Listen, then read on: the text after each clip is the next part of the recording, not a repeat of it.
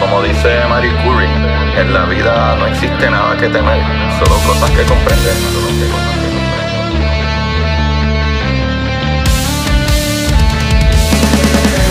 Recuerden correr buscar la manera de aprender que más le divierta.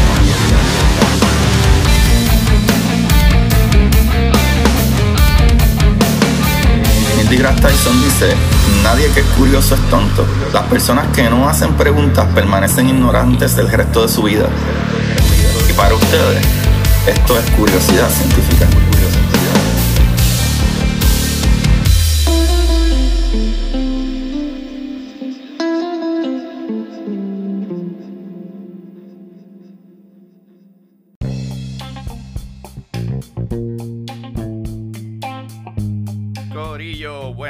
Buenas, ¿cómo están todos? Antes de empezar el capítulo, quiero que sepan que tienen que ir a jaboneradongato.com porque los jabones de Jabonera Don Gato son hechos a mano con ingredientes naturales y seguros para la piel, además que huelen súper ricos, así que no se pierdan la oportunidad, especialmente porque ahora pueden ir a jaboneradongato.com y cuando vayas a pagar, pones el código Curiosidad Científica Podcast para 10% de descuento. Vamos al capítulo. Buenas, Corillo de Curiosidad Científica. Bienvenidos sean todos a otro episodio de Curiosidad. Con ustedes le habla su host, Agustín Valenzuela, trayéndole las maravillas del universo. Y el día de hoy tengo gente maravillosa que va volando bajito. ya empezamos con los chistes bien charros. no, Corillo. Eh, tengo un panita que he conocido por las redes, ¿verdad? Que mucha de la gente que yo he conocido ha sido por las redes que me siguen por lo que yo hago. Y lo que ellos no saben es que todos ellos saben más que yo, así que yo aprovecho para hablar de esos temas que yo no manejo. Y al día de hoy tengo el honor, el privilegio y el placer de tener conmigo a Iván Monge, eh, conocido, ¿verdad? En Twitter o en las redes como el doctor eh, eh, turbinólogo. Así No, que no. tienen como que un hint de qué vamos a hablar. Sí. Bienvenido, Iván, que es la que hay. Gracias, gracias Agustín. Este, muy contento, muchas gracias por la invitación. Este, nada, vamos a turbinear. Mano, eh, es que está bien loco, porque yo, yo he visto un par de videitos de las turbinas y ese tipo de ingeniería eh, es inimaginable, ¿sabes? Pensar que un animal monstruo de cientos de toneladas eh, está, ¿verdad? se mueve y va a, a, a cientos de kilómetros por hora es una anormalidad, ¿sabes? Eh, No, y, y hasta para nosotros mismos, como que cuando estaba haciendo el doctorado, una, una anécdota breve, a veces nosotros nos parábamos a mirar turbinas en el aeropuerto que teníamos cerca de Penn State y nos mirábamos entre nosotros, PhD Candy, y era como que, Black Magic, man, that's Black Magic. Esa, eso vuela por, porque es por magia en parte. Allá adentro está eh, Gandalf y un, pa- un Sí. Es como eso, la gente dice, no, que si hay un glitch, que mira, el avión parece que estaba, estaba parado en seco ahí, whatever, y ajá, los aviones pueden detenerse en el aire eh, por un tiempo, eh, ¿verdad? Eh, eh, eh, medio gliding como hacen los pájaros, pero Sí. un pájaro gigantesco. Y sí se mueven, pero se mueven bien, bien, bien, bien, bien poquito, por eso es que parece como si estuvieran frisados en el, en el aire. Sí, sí. Mano, Iván, eh, cuéntanos, ¿verdad? Un poquito de tu historia, porque yo sé que tú eres ingeniero mecánico, pero también vi que tú eres eh, eh, piloto civil. Sí, Cuéntame de esas yo pues, mano, este, mi trayectoria, ¿verdad? Yo nací en el 89, este, y lo digo abiertamente, yo no tengo miedo en esconder mi edad, este, porque, ¿verdad? Yo nací en Puerto Rico en el 89 y a veces hablando con amistad, yo le digo, es que hay que posicionarse en el tiempo y espacio de qué influye a uno en tomar estas decisiones que llevan a uno, pues, a, pues, a, a la carrera. Ujú. Y, ¿verdad? Hablábamos fuera del aire de cosas que a ti te inspiraron en, en cuestión de la ciencia y, ¿verdad? En los 90, pues, antes de YouTube y qué sé yo, uno pues veía la televisión, era lo que había en aquel momento. Y yo pues, pues crecí con el mundo de Big Man, eh, viendo Discovery Channel antes de que Discovery Channel se convirtiera en un canal de reality TV. So, yo me crié con mis posters prácticamente. Mm. Eh, History Channel daba documentales y no daba Pawn Stars en aquel tiempo. Este, tú sabes, e- eso. Y, mano, este, yo pienso que que como que desde bien pequeño mi afinidad con la aviación siempre ha estado como que ahí bien presente, siempre me, me, pues me, me ha causado mucha curiosidad eh, pues lo que es la aviación, los cohetes y eso. Este, y pues yo pienso que hay la serie que era From the Earth to the Moon, que la produjo Tom Hanks en el 98, esa serie para mí todavía sale en Max y qué sé yo, y para mí esa serie como que yo dije, no, yo, yo voy a ser ingeniero, yo quiero ser de los que hacen los cohetes o trabajan en esta chavienda de, ¿verdad? Diseñar, analizar las máquinas que ponen gente allá arriba del espacio qué sé yo. Esa serie, y, y mano, eh, se lo comentaba hace par de días en la oficina a un compañero, bueno, este, si tú supieras cuando estaba sacando la licencia de piloto privado, eh, la serie que yo más yo veía era Air Crash Mayday, Air Crash Investigation. Hacho, mano, esa serie, este, y, y, suena ilógico, ¿verdad? Uno dice, ah, yo voy a montar un avión ya mismo, este, y pues yo acabo de ver un episodio de estos tipos de se estrellaron. Este, pero, pero en verdad esa serie, la manera en que ellos, ¿verdad? Presentan el caso, en cómo el avión se estrella y, y presentan como que la secuencia de cómo se va estrellando el avión, las decisiones que toman los pilotos y, ¿verdad? Lo, las fallas mecánicas y qué sé yo, yo dije, no, este, aviación, esto es lo mío, este, yo, yo quiero aprender, yo quiero aprender esto. Y pues nada, mano, tuve la oportunidad desde bien, desde bien joven, este, aprender a volar, este, terminé, me tardé un tiempo, ¿verdad? Lamentar, pues, la aviación es cara, este, es, la, realidad, es bien cara. Este, tuve que trabajar un poco, o sea, varios internados pues, para poder terminar de, de costeármela, pero siempre me ha gustado como que el tema de lo que es la aviación, este, los aviones, las turbinas y eso. Este,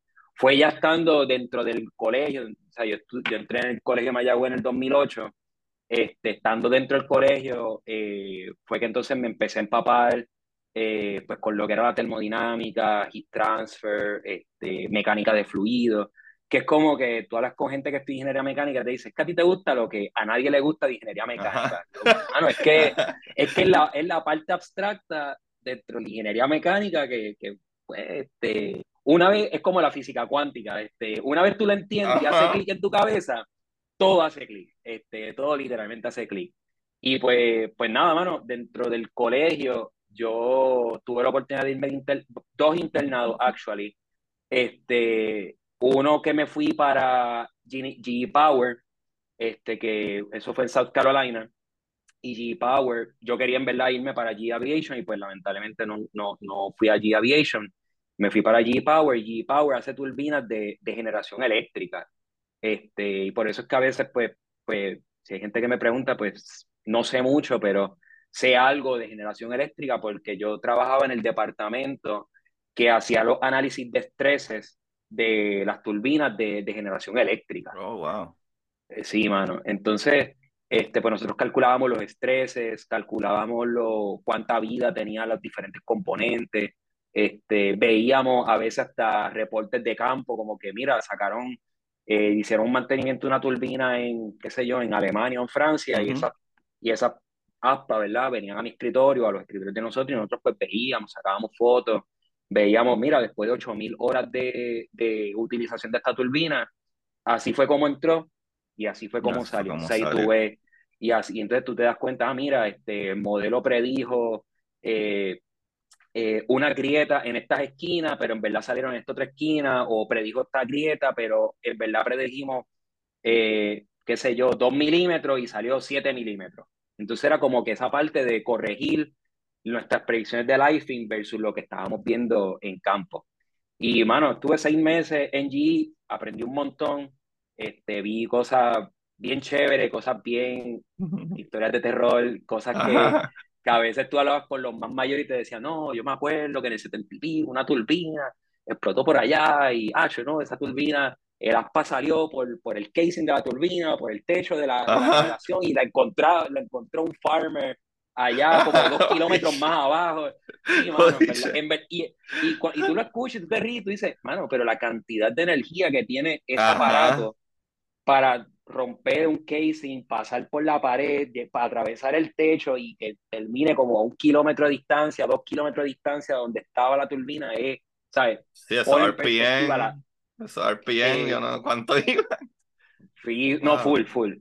Entonces, pues nada, pues salí de ahí, este, y ese, ese internship para mí fue como que bien significante, porque a mitad de intern eh, me di cuenta de que lo que yo estaba estudiando en el colegio como que no me gustaba. Yo, a mí, ¿verdad? Yo había entrado a ingeniería mecánica con la noción de que quería especializarme en, en, en estreses, materiales, la parte mecánica de ingeniería mecánica. Y me di cuenta que la parte de termodinámica, de heat transfer, de fluido, como que me llamaba mucho más la atención. Y entonces cuando regreso del internado, ahí es que entonces mis electivas, o sea, en el colegio pues tú coges una electiva de ingeniería mecánica, ahí entonces cojo la clase de, de Gas Turbine Design 1, Gas Turbine Design 2, este, prestarle un poco más de atención a la parte de, de mecánica de fluidos un poco más avanzado. La parte es que la, la, mala mía que te interrumpa, pero es que no, tranquilo. ahora que lo estás diciendo es como que la mecánica de fluidos, la mecánica de fluidos, cuando tú aprendes en, en física fluido, es súper difícil porque depende de qué fluido es. Eh, es una matemática completamente diferente si es aire, si es agua, si es aire frío, si es aire caliente, si es, ¿verdad? En el caso de las turbinas, si, es... Ajá. Es se comprime, si no se si es bien complejo. eso... Lo digo para que la gente tenga idea de que tú lo estás tirando por ahí ya tres veces a lo loco de, de mecánica de fluidos, como si fuera nada. La gente piensa que ahora es la pluma, el flujo, no, loco. ¿Sabes? Es bien complicado porque cuando entra la termodinámica o, o en, ¿verdad? Entra la, la presión, la, eh, la presión atmosférica, el, la temperatura de, del fluido que sea, ¿verdad? Que imagino en este caso será eh, eh, aire o gas. pero incluso hay diferentes tipos de gases. O sea, hay gases más pesados, menos pesados, dependiendo qué elementos. son no sé por qué te gusta. No, no, eh, no, y tienes toda razón, en verdad. O sea, yo trabajo en esto todos los días y para mí esto es como, pues, second nature, pero, pero sí, este, ¿sabes? todo juega un rol en cuestión de la mecánica, ¿sabes? Presión, temperatura, eh, este, que si es newtoniano, no es newtoniano, que si es lineal, que si no es lineal, que si eh, se comprime, no se comprime, que si se expande, que son muchos factores, muchos factores. Porque también está la termodinámica y los materiales se comportan diferentes, ¿verdad? Si es, eh, está caliente, frío o, ¿verdad? La transferencia de energía se comportan diferentes los materiales. Que, que vamos a hablar de eso ya mismo, pero me parece súper brutal porque incluso de las notas que yo tengo aquí, eh, una de las notas es, ¿verdad? Que se han cambiado aspas que eran, eh, eh, ¿verdad? Que tú pensarías que es más fuerte en, en, eh, en Titanium, y tú dices, ah, pues Titanium, que todo el mundo piensa en Titanium, algo bien sólido, bien fuerte, pero de momento las cambian a fiberglass, ¿verdad? Y, y la gente, y por lo menos a mí, yo puedo pensar, espérate, pero ¿cómo tú me vas a decir a mí que de momento aspas de, de fiberglass son más resistentes que de titanio? ¿Cómo, cómo caramba, sabes? Eso es bien complejo, ¿sabes? Y, y, y cómo, ¿verdad? Cómo reacciona este otro nuevo material con eso, con la temperatura, los cambios de temperatura. Sí, sí, la, la, la... Mala mía, sigue. No, no, tranquilo. Es que has dicho un par de cosas que me siguen volando la cabeza en lo que va de introducción. Perdóname, sí, ajá. Eh, tranquilo. Pues estás en Mayagüez. Estoy en Mayagüez, pues termino, este, ahí pues, pues yo me gradué en el 2014, este, me quedo en Puerto Rico, me digo a mí, me digo a mismo, mira, vamos a quedar en Puerto Rico un tiempito, a ver, a ver qué pasa, este, a ver qué, ¿verdad? Uno, darle el chance, ¿verdad? Darle la chance, este, y pues me decido quedar, y pues me quedé aquí en el, pues yo vivo en el área noroeste del país, este, en, en el sector industrial aeroespacial, este, además está decir que todo el sector aeroespacial de Puerto Rico, prácticamente todos estamos entre Aguadilla, Isabel, Añasco, o sea, estamos en esta, en esta esquina de, no del, nada, No saben nada, sí, sitio Nos gusta la, la, buena vida. la, buena vida. Yo le digo a los muchachos que, que allá, pues no, aquí surfing, playa y turbina. Capurria, no pueden faltar. Y el pues, pues nada, estuve en, yo estuve en la industria privada dos años y yo trabajaba en aquel momento, no me dedicaba a nada de turbinas, yo trabajaba como ingeniero de reliability eh, y básicamente lo que yo hacía era contabilidad de piezas que se iban dañando en campo. Nosotros íbamos viendo eh, cuánto tiempo duraban en el field y por qué se iban dañando. Y en base a eso, nosotros íbamos a los ingenieros que diseñaban y le decíamos, mira papá, eh, tiene un problema, la pieza que tú me dijiste que iba a durar, qué sé yo, 500 horas, no llega así. Oh, y estamos reportando, o sea, estoy dando un ejemplo, o sea, estoy Sí, ahí iba a decir botado. sí, pero, pero ahí entonces tú, pues, era un, una plaza, a lo que nosotros llamaríamos una plaza no, no técnica, ¿verdad? Técnico siendo, pues, pues, pues, calcular heat transfer, termodinámica y qué sé yo. Y en aquel momento yo le comentaba, pues, a mis padres, yo estaba conociendo a mi actual esposa y le decía, mira, no, es que yo me siento como que bien zorrado en esto, yo necesito como que algo más técnico. Y, y me acuerdo que en aquellos tiempos empecé como que a buscar para hacer la maestría. Y aplico entonces al programa de Penn State de Global Campus, este, Penn State tiene un, un programa eh, físico que tú vas a Penn State y un Global Campus, que es que tú coges las clases online. Y yo decía, bueno, pues yo me puedo quedar trabajando, hago mi maestría online por la noche, tranquilo, con una clasecito dos por semestre. Y pues de aquí a, qué sé yo, tres, cuatro años, pues me, me gradúo y tengo una maestría para cuando venga algo, porque todo el mundo en aquel tiempo pues hablaba de que no, viene algo grande, viene algo grande. Y decía, pues antes de que llegue lo grande, yo voy a prepararme antes de que llegue lo grande.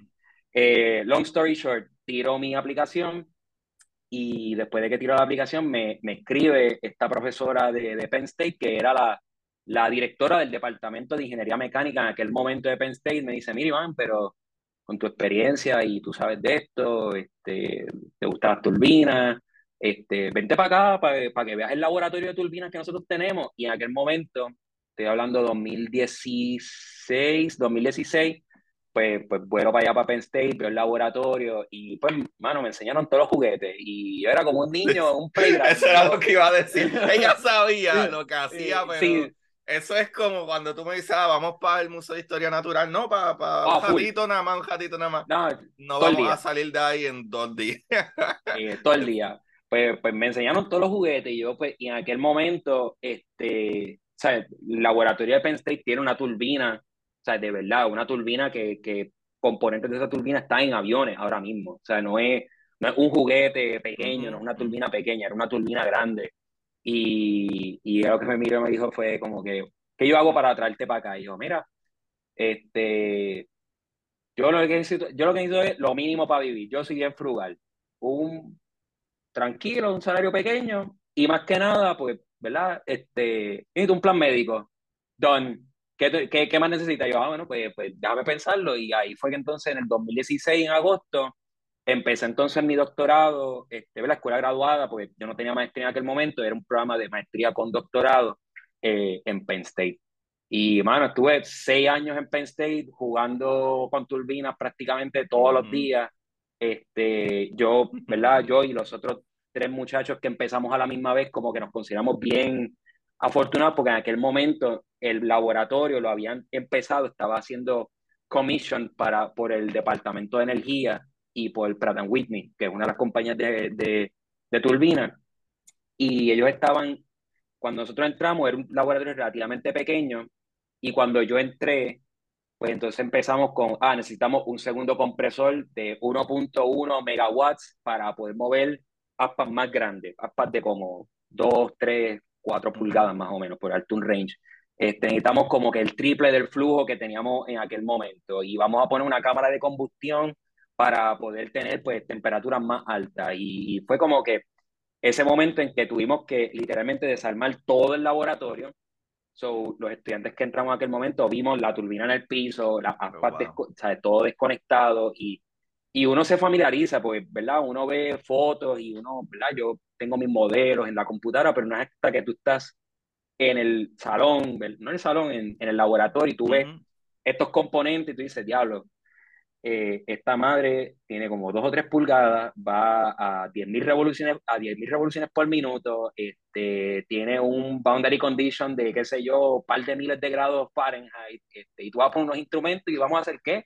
Ah, ok, tú sabes, y uno, uno, y uno pues, pues, pues se familiariza y, este, uno aprende, o sea, de verdad, uno aprende, ahí es que uno aprende de verdad, porque a lo largo del tiempo uno dice, mira, que es que la turbina tuvo una falla. Ah, sí, mala mía, es que cuando estábamos instalando tal cosa nos dimos cuenta de que, de que teníamos unos problemas con esto y entonces pues ya tú, ¿verdad? Tú creas una, una familiaridad con, con ella, ¿verdad? Porque, ¿verdad? Yo, yo, le decía a los muchachos, it's a she es una ella.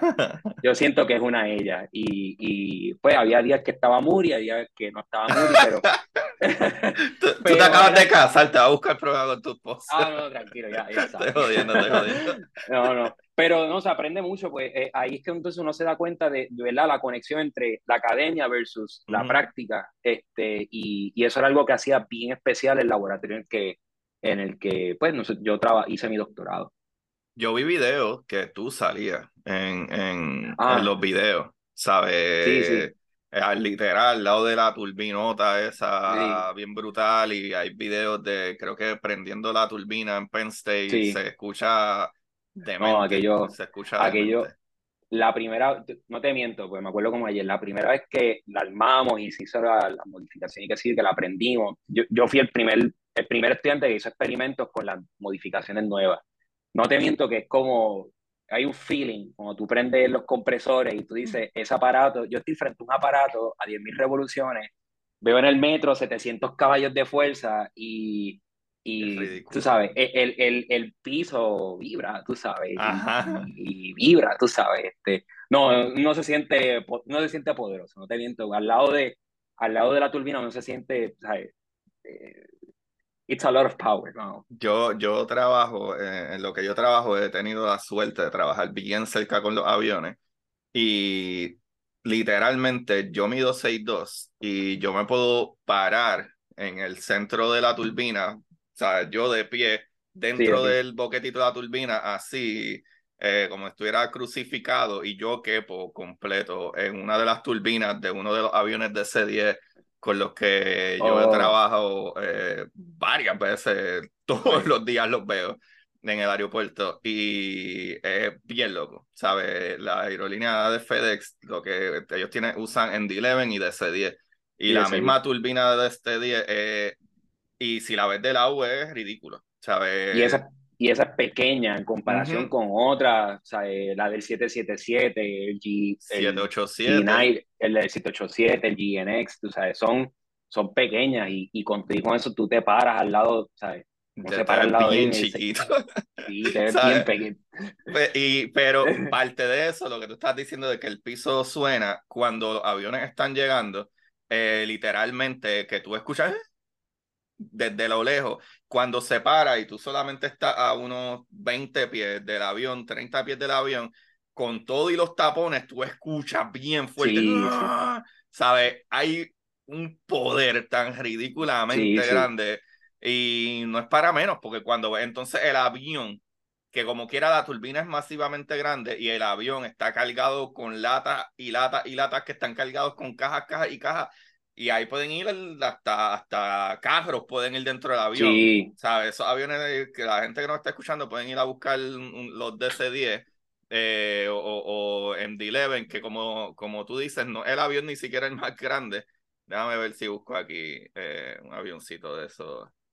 Eh, para que la gente, ¿verdad? Los que están viendo por, por YouTube puedan tener una idea más o menos del tamaño de, de esos avioncitos. Eh, lo voy a compartir ya mismo. Pero, mano, en verdad que es súper, súper loco cuando tú ves, eh, ¿verdad? O está ahí, ¿sabes? El alboroto que, que hacen, ¿sabes? Los aviones. Bueno, y si nos vamos a este animal, el 747, esto sí que es una tontería. esto sí que es una loquera, loco. Mira esto.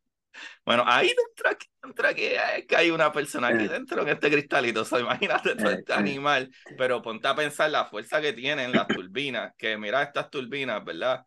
Aquí para mover todo este animal que eh, probablemente el belly está lleno de carga de lata y de, probablemente combustible también eh, y combustible parte de estos son latas y maletas y este que es de verdad de gente probablemente tiene un af harto de maleta ahí ¿sabes? Y, y esas turbinas, esto que se ve aquí tan sencillo, aquí dentro hay una loquera, lo cual vamos a entrar en esos detalles ahora mismo.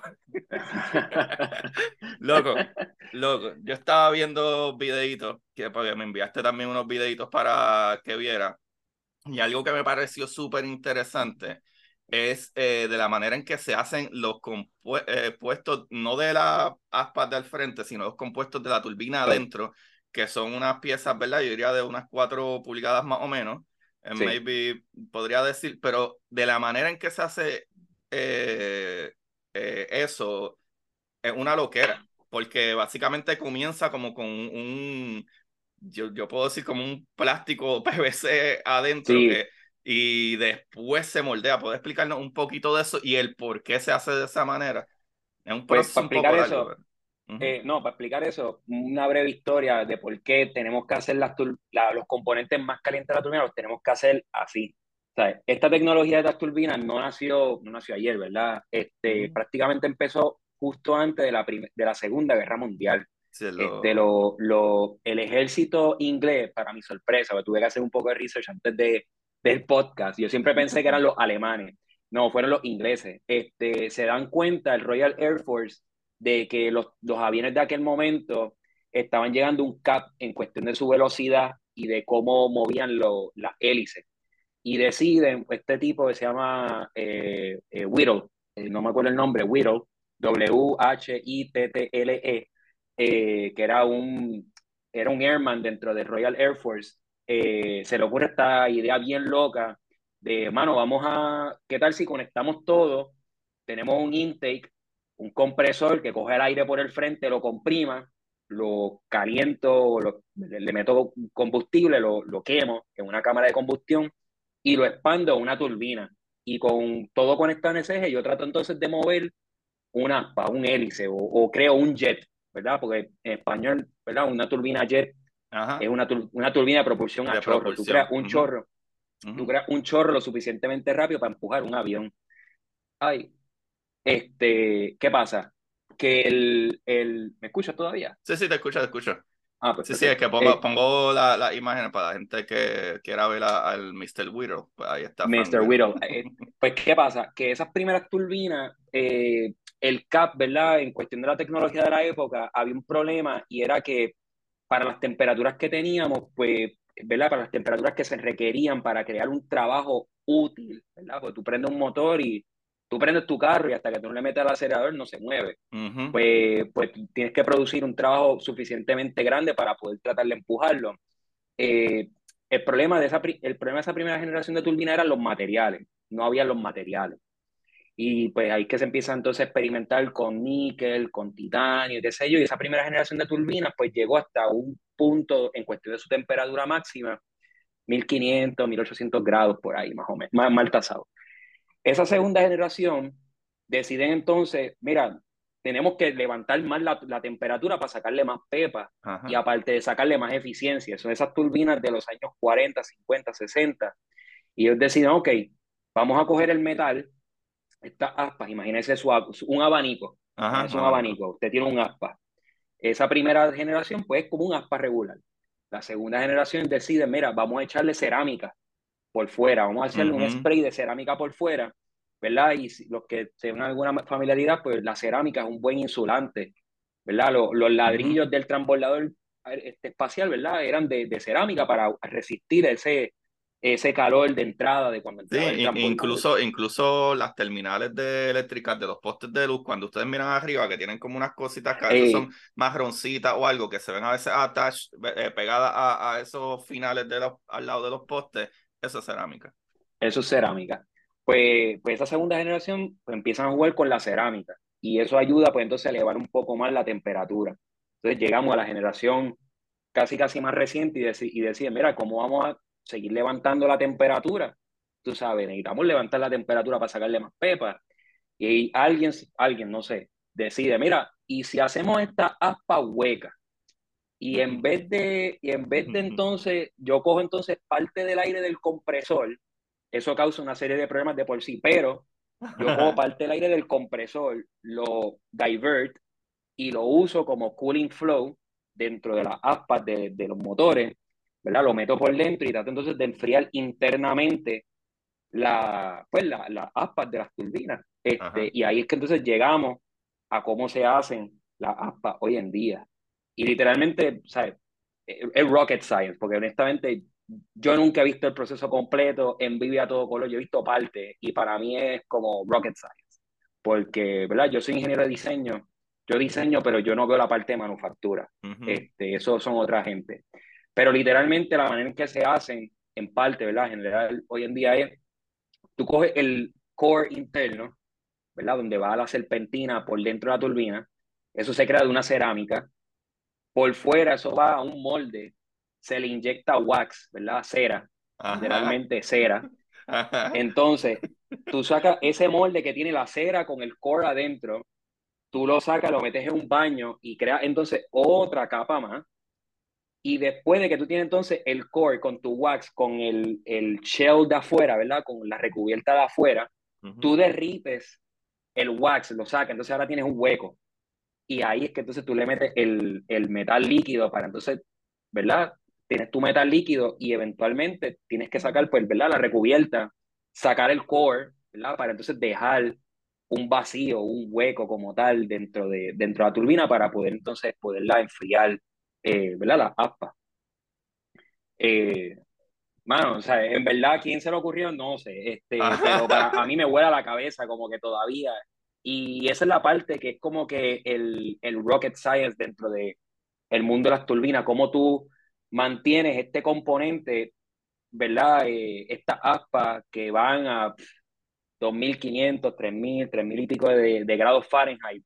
Su, la parte más interesante, a veces yo se lo digo a, a los interns, mira, este, es que este componente está a un ambiente de casi 3.000 grados, el melting point del metal es como 1900 grados, 1800 grados, y tú tienes que meter este metal en este componente, en este ambiente que se va a derretir si no lo haces bien y lo tienes que enfriar. ¿sabes? Eh, así de crítico es como que mantener la vida de, de, de, las turbinas.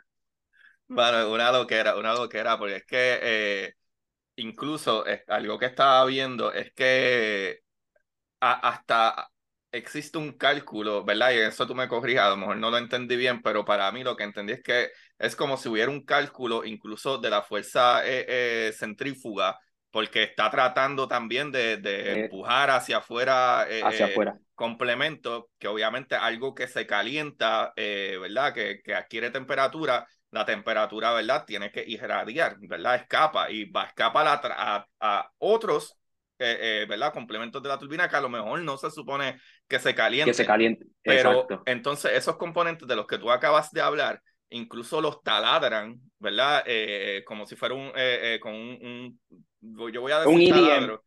Es un taladro eléctrico, es un taladro, es un taladro eléctrico, este, literalmente es electricidad con agua y, y literalmente es como un rayo y crea un, y es un taladro, o sea, es, eso es una loquera. Pero lo que a mí me vuela la cabeza de eso es que la precisión que tiene que tener eso es para que se de verdad para que libere el calor suficiente que tiene que liberar para que no se derrita el componente, pero a la misma vez crear el calor o la temperatura que se necesita para que eh, funcione. Que es como un ejemplo básico que puedo dar es como tu carro por la mañana tú prendes el carro y si todavía está frío, pues funciona, pero no a la perfección. Llega una temperatura que usualmente uno quiere que esa aguja se mantenga cerca de ese medio, pero que no pase el medio. Pues, Exacto. So, eh, eh, una loquera que esos detalles que son tan microscópicos, porque son un montón de elementos de piecitas, básicamente imagínense un, eh, eh, una cosa llena de fichas. Imagínense en cartas, como las cartas que tú juegas póker o whatever, y las pones en línea una al lado de la otra, ¿verdad? Paradita, y cada uno de esos componentes, ponte que hay, y me voy a inventar un número aquí, ponte que hay 200 o 300 cartas o de componentes, ¿verdad? Que no son de ese size, son un poco más gordas, pero para que se imaginen algo. ¿verdad? Ponganlo alrededor de una bola, pero esa misma carta tiene que estar taladrada para que el flujo del aire pase por ahí para que y, y, es que si lo taladras de más o, o, si haces huecos de más o whatever, puede también no funcionar bien. No funciona el punto, no funciona el punto. Este, y, y, y, ¿sabes? Lo que tú mencionas de la precisión, ¿verdad? Para ponerlo en, en, en, una perspectiva, ¿verdad? O sea, nosotros diseñamos una pieza, ¿verdad? Se diseña una pieza o se analiza una pieza. Este, eh, y, y a veces uno ve las dimensiones y dice, ok, esas dimensiones cumplen pero hay que, a veces acordarse, hay que acordarse que esa pieza va dentro de una turbina y todo en calor se expande. So, esa pieza está a revolución, a un montón de revoluciones por minuto en un ambiente caluroso que quiere destruir la pieza. Se está estirando hacia afuera y tú tienes que mantener, ¿verdad? Esa tolerancia, la palabra, el término correcto, la tolerancia, perfecto para que esta máquina no se destruya. O sea, yo me acuerdo en el doctorado, eh, nosotros estábamos haciendo unos cálculos de, yo no, eh, estaba ayudando con, otros unos muchachos, está trabajando en eso, eh, de eficiencia. Y el parte de su research, él estaba testing qué tan, qué tan close tú puedes llevar la pared de afuera versus el aspa que está pasando, qué tan close tú la puedes llevar safely, pero que puedan maximizar la, eficiencia. Y creo que en aquel momento, eh, aquel muchacho testió una pared que entre la pared, entre el aspa rotando y la pared estática de afuera, habían dos pelos de tu cabello. Holy shit. Y nosotros nos sentábamos allí y yo me acuerdo que mi advisor estaba ahí y decía, ¿Aren't you guys scared? Y yo, yo, yo, he visto muchas cosas, pero yo siento que hoy, hoy, hoy, hoy puede ser mi día porque, ¿sabes? Tú lo ves, en, tú lo ves, tú lo que ves es una gráfica, pero cuando tú lo pones en perspectiva de 2000 grados, 100.000 revoluciones, dos hebras de cabello entre, entre, destrucción total, entre destrucción total y nosotros, tú sabes, y, y, yo me tripeaba a uno de los muchachos y decía, no, pero aquí tenemos un bulletproof glass y yo, eh, no, mano, tú sabes, si esto explota, nosotros nos vamos todos, tú sabes. nosotros vamos todos, tú sabes. Yo no sé qué tú estás hablando. ¿Por qué no vamos y almorzamos antes de darle eh, ona a esto para por lo menos irnos a comido? ¿Cuál es tu última cena que tú Por si acaso, este, nunca sabes. Sí, sí. Pero sí, o sea, la tolerancia en cuestión de esto o sea, es bien, es, o sea, es bien, bien tight, o sea, son tolerancias bien este, de que a veces tú puedes escuchar, a veces estábamos en el laboratorio, nos, nos, mandábamos piezas a hacer y nos devolvían piezas y tú decías, mira, que es que eso está fuera de tolerancia 5 milésimas. Eso es punto .005 pulgadas. Y a veces yo le tenía que decir al, al, maquinista, no la puedo usar. O sea, eh, yo te pedí una tolerancia de 2 milas, 2 milésimas. Sea, no puedo negociarte 5, tiene que ser 2 milas. Así de preciso es estos componentes. Y no es tan solo el aspa, es que tú tienes el disco, tú tienes el aspa, tú tienes los sellos, tú tienes la pared, tú tienes los hasta los mismos tornillos, sabes. Este, ¿sabes? Es una máquina es una máquina bien precisa y no y no y por el ambiente en la que lo operamos no acepta errores, tú sabes. Tú no vas a ver un piloto que a 35 mil pies de altura dice, ah, tengo un, un, problema con el motor, le van a parar el máquina en paseo en la nube. Sí, exacto, exacto, eh, exacto. Tú sabes, no, o sea, si se apaga ese motor, vas para abajo. O si se explota, ¿sabes? O, o, o, si de dos pelitos pasa a uno. Porque, ¿verdad? Eh, eh, puede parecer tonto, pero si lo más que lo puede acercar a esa pared eran dos pelitos, más vale que sean dos pelitos. A lo mejor no te hace tanta diferencia dos pelitos, sí, pero puede hacer la diferencia. Que hace una diferencia en, en eficiencia, es, una, es un mundo en cuestión de la eficiencia, tú sabes. Acuérdate que ¿verdad? Así de preciso esto, Dios mío. Y la gente dice que la ciencia no está del carajo. Loco, ponte a pensar lo que nosotros estamos hablando. O sea, es algo a nivel micro de, de, de, de, Podría yo decir casi micro, ¿verdad? Hablando, eh, ¿verdad? Medio... Es casi, es, es casi, es casi, casi. O sea, esa ingeniería está a la, está a un pelo. Sí, está un pelo, literal. Está al pelo. pelo. No, en aquel, en aquel momento acuérdense que, ¿verdad? Tú tienes un compresor, la cámara de combustión y la turbina, ¿sabes? Y en cuestión de termodinámica, para darle un poco a aquel episodio que tú hiciste en cuestión de termodinámica, este, ¿verdad? Toda la turbina está conectada por un eje, ¿verdad? El compresor recibe trabajo de la turbina, o sea, la turbina mueve el compresor. O sea, el compresor pues, pues comprime el aire. ¿Y qué pasa? Si tú estás, tú estás comprimiendo este aire que te cuesta trabajo comprimirlo, o sea, comprimir algo no, no, no es fácil este, si tú estás usando, ¿verdad? Tú estás pasando el trabajo de comprimirlo, de calentarlo, explotarlo y pasarlo por la turbina, cualquier gap, cualquier ganancia, cualquier pelo que tú le puedas exprimir a la turbina, o sea, cuenta. Y a veces uno dice, no, es que esa turbina eh, tiene 0.5% de eficiencia más alta que esta otra. Si esa es una.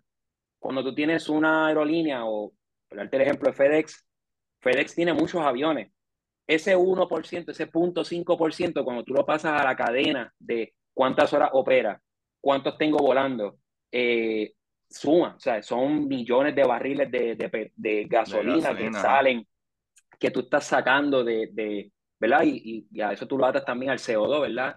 Tú, menos gasolina es menos CO2 en la atmósfera, así que cualquier pelo que tú le puedas exprimir de, de eficiencia a, a este motor, pues, pues cuenta, o sea, cuéntalo eh, eh, eh, a, lo largo del tiempo. Mano, me encanta que trajera eso, porque uno de mis anotes, porque me voló la cabeza hablar del 787, que para colmo eso es más puertorriqueño que nada. 787 del área de Puerto Rico. Como siempre, Puerto Rico haciendo historia.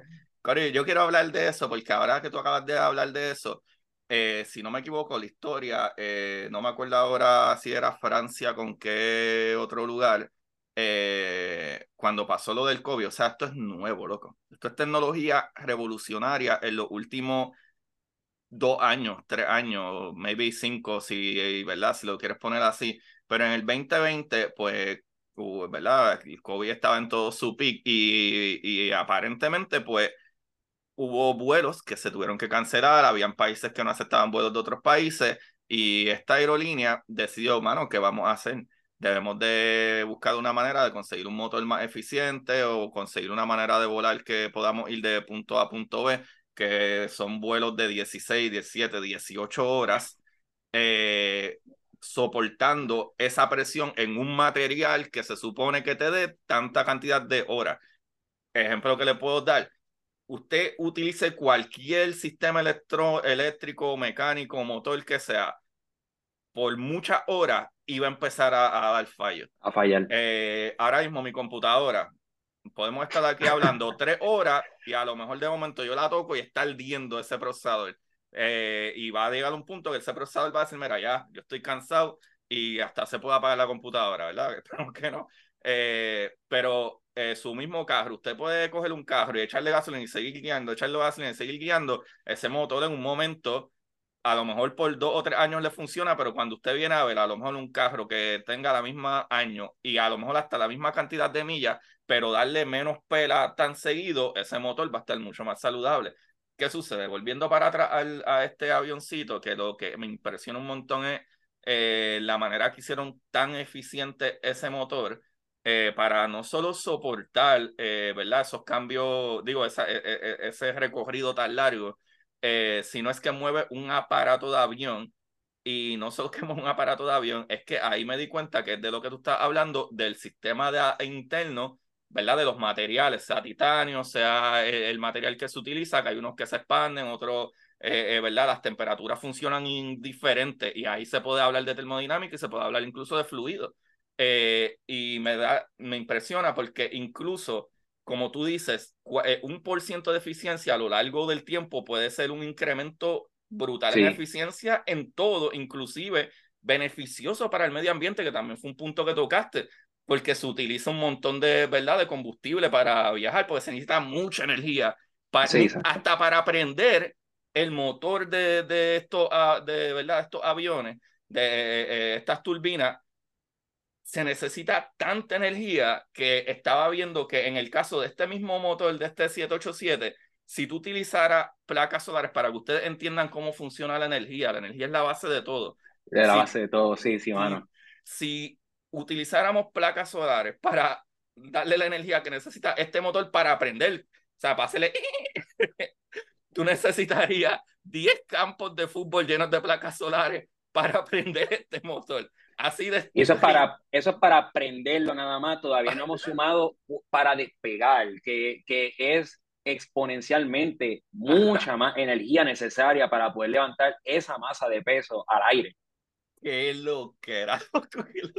Yo tengo como dos episodios que hablo mucho de energía porque quiero que la gente entienda, porque es que yo hablo de que es bien imposible y bien difícil de que hayan venido extraterrestres, siempre hay posibilidades, pero es bien difícil porque es que todo es energía y allá afuera la, la, ¿verdad? Las distancias son tan gigantescas que tú necesitas energía para ir de punto A a punto B.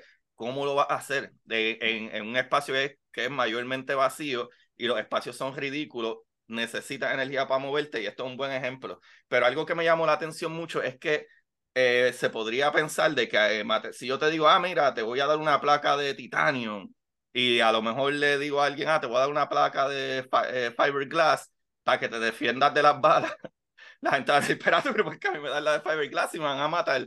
pero en, este caso, en el caso de las turbinas y las presiones que aguantan, mano, está tan demente la ciencia y la investigación y lo que tú haces, ¿verdad? La ingeniería de cómo piensan estas cosas que este avión en específico, este 787, tenía una, ¿verdad? La, eh, eh, la aspa de titanio y se le cambiaron por aspas de fiberglass. De fiberglass. Y eso no solo redujo el peso de, de, del motor, la turbina y pues por ende del avión, eh, también que la eficiencia y los duros, o, o verdad, o, o, por lo menos lo que aparentemente resistente del fiberglass comparado con titanium, que yo hubiese pensado que era más resistente, no es así. Eh, ¿Verdad? Por lo menos en esto, obviamente, si le metes un martillazo al aspa, a partir. no es lo mismo. No es lo mismo, eh, pero en cuestión de presión de lo que resiste como turbina, el fiberglass resiste uno, este, eh, eh, kilonewton, para los que son unos nerdos, porque esto es un poco difícil de explicar, por lo menos para mí, pero eh, son unos kilonewton, ¿verdad? De, de, metros por kilogramo, ¿verdad? Como por peso. Y el fiberglass aguanta unos 1307. Y cuando tú ves, ah, en serio, pues el titanio tiene que aguantar mucho más. No, loco, el titanio aguanta unos 260, ¿verdad? De kilonewton por, por metro. eso es una loquera cómo caramba, eh, ¿verdad? El fiberglass aguanta básicamente casi cinco veces eh, eh, y, de fuerza. De fuerza. Y hablando de eso, cuando tú vienes a ver, ellos nos dan los números al final y reducen un 15%, eso es un montón, el uso de, de, gasolina, de, de fuel. Tiene una razón, tiene una razón de ser y, y a veces, ¿verdad? Le llamamos como que the turbine dichotomy, ¿verdad? Porque la turbina y el compresor en un motor quiere ir bien rápido, o sea, quiere ir bien, bien, bien rápido. Pero el abanico, que es lo que uno ve por el frente del avión, no quiere ir tan rápido. Y la razón de eso es porque las puntas, ¿verdad? Los, los tips de la ala no pueden exceder, hay un cap de velocidad, no pueden exceder la velocidad del sonido. A la vez que eso excede la velocidad del sonido, tú tienes un zafacón de pérdida. So, Tú tienes que crear una turbina que vaya bien, bien, bien, bien rápido, que está todo conectado a un eje, pero un abanico que quiere ir a su velocidad. Lo que ellos lograron hacer, ¿verdad? Para ese, ese motor que es el GNX del 787, ellos dijeron, bueno, la ecuación de, de fuerza, de fuerza, creo que centrífuga, es masa por omega por radio al cuadrado, masa por omega al cuadrado R, no me acuerdo bien. Ellos dicen, bueno, si yo reduzco la masa, yo reduzco la fuerza. So, ahí tengo un win en cuestión de reducir mi fuerza ¿verdad? Mi, mi fuerza centrífuga.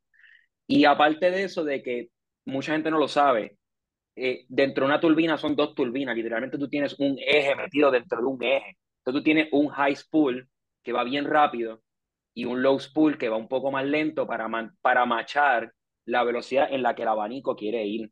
So, cuando tú lo cambias de titanio a fiberglass, tú logras, uno, aumentar tu esfuerzo, o sea, que aguanta el esfuerzo. Dos, reducir la, la, la, masa, que entonces te, te baja el esfuerzo, ¿verdad? La, la presión de los esfuerzos que, que, que, ese abanico pueda aguantar. Tres, si bajas la, la, el peso, pues, pues menos peso que yo cargo, es menos combustible tengo que cargar para levantarlo. Este, y lo que a veces la gente, ¿verdad? Eh, a veces como...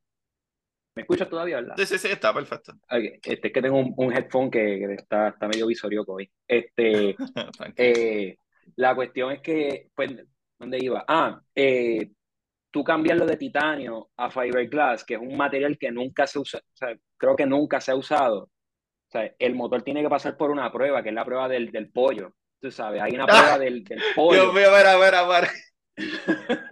la prueba del pollo. tiene que pasar la prueba del pollo.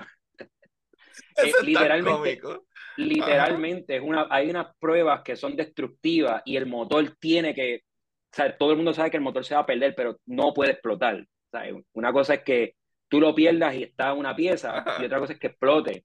Y la prueba del pollo, literalmente un, pavo, ¿verdad? De, de, de, del supermercado, que lo disparan por el frente del avión, ¿verdad? Por el frente del motor, perdóname.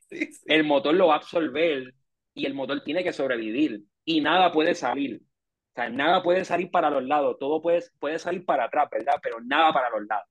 Cuando yo vi eso, yo me reí tanto de que no, la prueba de, lo, de esto es rocket science, esto es rocket science y ah, vamos a hacerle prueba.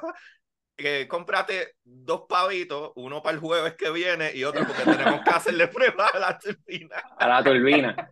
Sí, o sea, y a todas estas es como que tiene que sobrevivir. O sea, me imagino que en aquel momento los ingenieros habían dicho, mira, este, es que, ok, fiberglass, todo, la matemática cuadra, pero tiene que sobrevivir, tú sabes, esto tiene que sobrevivir la prueba, si no, back to square one. Mano, y quiero añadir que eh, me hizo, me dio mucha risa porque lo pensé por eso, como ellos tirando un pavo eh, o una gallina. Yo en mi mente de pensar una gallina en pero eh, en mi experiencia con los aviones, literalmente yo he visto en más de siete ocasiones en mis 18 años trabajando, ¿verdad? En, en la compañía eh, como siete o ocho veces que llegan pedazos de pájaros, porque literalmente allá arriba, y yo he visto, eh, yo he visto eh, pájaros encajados en el, en el front shield oh, del avión, encajado, y tú ves la sangre así. yo he oh, visto en la turbina, en, la, ¿verdad? En, la, en el abanico de afuera, pero tú ves el rastro de sangre por dentro de la turbina. Por fuera, por el y oh, ajá, por el bordecito, porque se hace el miércoles. Sí, sí, y he visto flaps del avión, ¿verdad? Que es lo que tú bajas o lo que subes si quieres bajar. Eh, una vez había un pedazo, un pedazo nada más, de como un pedazo, como quien dice, de, de, la cadera y whatever, y una pierna encajada y uno de los flaps no bajaba, porque se encajó ahí un pájaro. So, literalmente, oh. me, eh, eh, y, y, no solo eso, en verdad, cuando tú trabajas eh, con aviones eh, de cerca, tan literalmente de cerca, eh, vas a verlo por lo menos una vez al año, si estás pendiente, vas a verlo y vas a ver las manchas de sangre en la turbina. Se ve la sangre. Oh. Es, oh, bastante común, ¿sabes? Es bastante común que, y te hace sentido que, claro, que el pájaro no tiene el break de, de ah, moverme para el Caribe. Eso se estrella. Es bien común que los pájaros se estrellen con los aviones y las turbinas se los tragan a cada rato. Eso es bien común. Es bien, bien común. O sea, y al final del día, este, ¿verdad? O sea, tú no controlas el ambiente, el ambiente es lo que es, eso es lo que hay. Este, o sea, la prueba del pájaro es una cosa, pero hay otras pruebas de agua que tú le tiras al, al, al, al motor y el motor no se puede apagar, ¿verdad? Y, y uno dice, oh, es agua, agua es agua. Y yo, bueno, pero tú tienes, imagínate un lighter, tú tienes un lighter en tu mano y te está cayendo un aguacero encima. Este, dime tú si se va a o sea, tú tienes que dejar que ese lighter, o sea, ese lighter no se pueda apagar, ¿me entiendes? Ajá, Este, y a eso pruebas de, de, de polvo, ¿verdad? De, de eh, porque si el avión pasa por una nube volcánica o, o, un, o un particulado en el aire, o sea, no se puede, o sea, incluso en las nubes, las nubes, dentro de las nubes, que es una de las razones por las que tenemos los los rayos, eh, las nubes están llenas de partículas de cristales, pues de agua congelada. Eh, todo eso, como tú dices, tiene que ver, porque toda, si tú estás pasando por una nube, un montón de, ¿verdad? de cristales de agua, de, de agua congelada, están entrando en la turbina y saliendo hacia el otro lado, definitivamente, sí, sí. Sí, sí. Pues, pues sí. Mano, qué lo que era, qué lo que era. Quería eh, eh que, que me, me, gusta, porque hemos tocado un par de cositas, pero también algo que puse aquí como, ¿verdad? Eh, eh, como una de mis notas, que pienso que está súper cool, eh, que yo creo que aquí puedo explicar un poquito, ¿verdad? De, de, um, Dios mío, la inercia, la masa inercial. Creo que podemos hablar un poquito de masa inercial y la cuestión es porque estas turbinas eh, que generan tanta propulsión eh, van a miles de a cientos de kilómetros, miles de kilómetros, y cómo tú detienes un motor cuando, eh, porque en algún momento ese avión tiene que aterrizar y parar. La, cómo funciona, qué cosas suceden dentro de ese motor, porque el problema con, ¿verdad? Digo, y puedes ser que sepas la contestación o no, porque, pero sé que también eres piloto, se imagino que entiendes esa parte también de, porque, eh, por ejemplo, ¿verdad? Ya que mencioné lo de la masa inercial, cómo funcionan las cosas, que tú necesitas cierta cantidad de energía para comenzar a que algo a moverte. comience a moverse, exacto. Y de la misma manera, si tú llegas a esa cantidad de energía por la cinética, que es algo que también se utiliza en los motores, eh, ¿verdad? Esa fuerza cinética, eh, pues ¿verdad? Esa, esa energía tiene que ir para algún lado. Después de que generaste esa energía, que esos motores están moviendo este aparato de animal de, de avión eh, y qué se hace, qué hace un motor, qué es la mecánica que hace un motor o qué es lo que hace el avión o la goma o lo que sea para detener ese impulso, porque el problema es que no es como que tú puedes bajar la rotación de, del motor en lo absoluto, porque se cae el avión. básicamente el motor va a la velocidad que tiene que ir el motor y otras cositas, ¿verdad? Explícanos. Este, tú estás hablando del aterrizaje, ¿verdad? Cuando aterrizamos, que, este, mano, cuando yo era pequeño, cada vez que yo volaba con mi papá era como, no, viene la reversa, viene la reversa, y yo, en mi cabeza, en mi cabeza de aquel momento de niño de 10 años, no, sabía mucho, y yo decía, diablo, pero que este motor va bien rápido y va a parar para ir en el sentido contrario, no, no, no, o sea, nada, nada que ver. Literalmente, este, el motor solamente va a una sola dirección, o va de apagado a bien prendido. ¿Verdad? De, de zero thrust a completo el thrust. Lo que sucede es que cuando, cuando el piloto va a aterrizar, ¿verdad? De tirar la reversa, o literalmente se llama reversa, este, hay unas palancas en, en la cabina que tienen un seguro y se y tú las puedes levantar, tú las puedes levantar. Lo que sucede, dependiendo del modelo, ¿verdad? Estoy hablando de, eh, por darte un ejemplo, el 787. Lo que sucede es que sale una canal, ¿verdad? Que se mueve hacia atrás. Si uno se siente ala, uno ve como que una canal que se mueve hacia atrás del ala, del, del motor. Pero internamente hay unas, hay un, es que no sé, no sé ni cómo describirlo. Es como, como que la pared hace un cono y literalmente el troz va hacia atrás, pero lo diverts hacia el frente. Es como una chorrera, crea una chorrera, esa es la palabra que estoy buscando. Imagínense que ustedes están en un solo, si viven en Estados Unidos especialmente, ustedes están en un solo y aquí hay muchos solos que tú te bajas, pero puedes darle una vueltita en UPA e irte al otro lado. Pues literalmente es un canal, ¿verdad? Una pared que sale dentro del motor que hace una chorrera y entonces empuja el flujo, ¿verdad? Hacia el frente. El motor no lo ve, o casi no lo ve, porque lo que, lo que el motor ve necesito acelerar, porque él solamente va hacia atrás. Lo que pasa es que el, el, el voy a ir bien tequi aquí, eh, el vector, el vector de thrust cambia de dirección de ir hacia atrás del motor, del avión, hacia el frente. Entonces te permite entonces parar. Pero literalmente lo que está haciendo el motor es ¿verdad? Viene el piloto aterrizando, va en idle, ¿verdad? Cero, poco thrust, poco thrust, poco thrust, y de momento acelera un montón. Lo que pasa es que la dirección cambia y de momento desacelera otra vez. Eso es lo que ve, este, ¿verdad? Eso es lo que, en cuestión de, de, ciencia, pues, pues vería el, motor como tal. Un el, vector del punto de partida, básicamente. Básicamente. El, inicio donde está, ¿verdad? Donde inicia el proceso. El, el, el, ¿sabes? No, no te entiendo la pregunta, disculpa. El vector, el vector. Eh, pues hablaste del vector. Y, ah, ¿verdad? Eh, literalmente el vector, ¿verdad? Estoy hablando de en qué dirección va la fuerza. ¿sabes? Cuando un avión, un avión está volando, ¿verdad? El vector, la dirección en la que sale la fuerza, ¿verdad? El thrust. Por eso de donde inicia, donde inicia es hacia, el proceso. Empieza en el motor, empieza en el motor y va hacia atrás, ¿verdad? pero cuando estás en la reversa, ¿verdad? Literalmente es un flip, ¿verdad? En vez de ir hacia atrás, va hacia el frente, estás cambiando la dirección, literal, lo que está, lo que... Exacto, que cuando hablas de vector, hablas del punto de partida, de que va del motor hacia tal dirección, pero lo que hace es que, que lo curvea. Es como si, si tú tienes un chorro de, de, agua en una cascada y le pones la mano en el medio y, y curveas tu eh. mano, pues básicamente haces como un cambio de vector.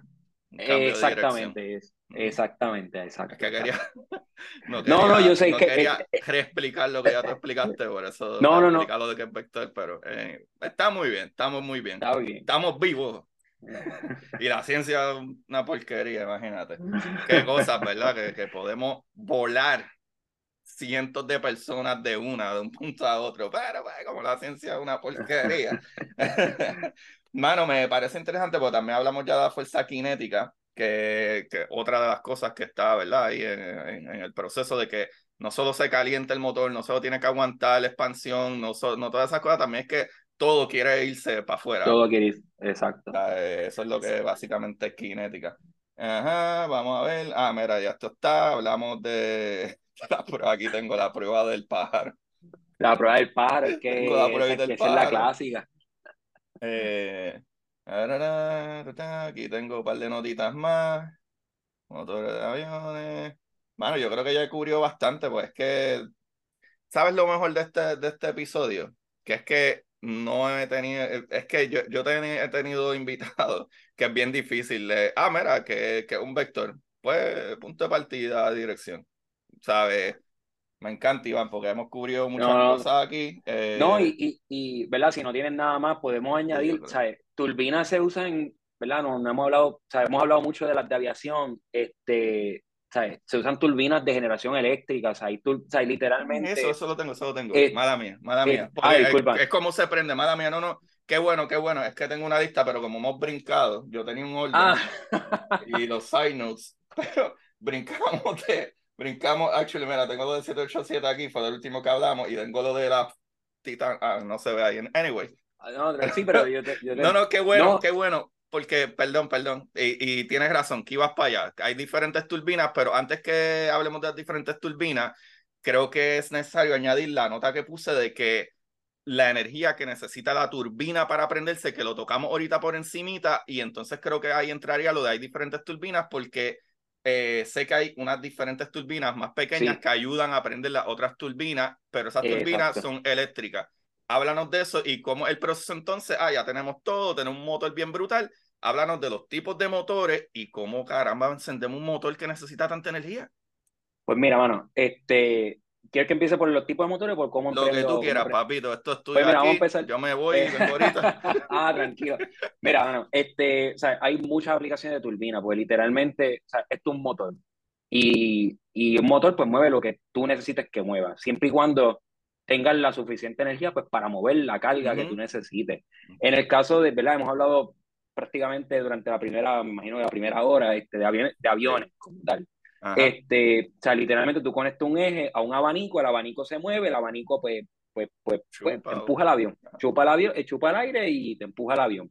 Este, ¿verdad? De la misma manera, hay motores de avión también que se llaman turboprop, que son, eh, ¿verdad? Si usted, si en algún momento usted vio a American Eagle volar en Puerto Rico, usted veía esos aviones de American Eagle que tenían las alas arriba, eran blancos y, y que eran de hélice esas hélices no son, son una turbina, eso lo mueve una turbina. Y literalmente son, peleaban turbo, pero literalmente una turbina, ¿verdad? Un motor de turbina que se conecta a una caja de, de una transmisión y entonces esa transmisión baja las revoluciones de, de, del motor a algo que, que la propela pueda aceptar, ¿verdad? Pues hablamos de lo de la velocidad de transónica y supersónica pues para que entonces bajarle la velocidad. Entonces tú permites que la propela vaya a la velocidad que tú quieres y la turbina también.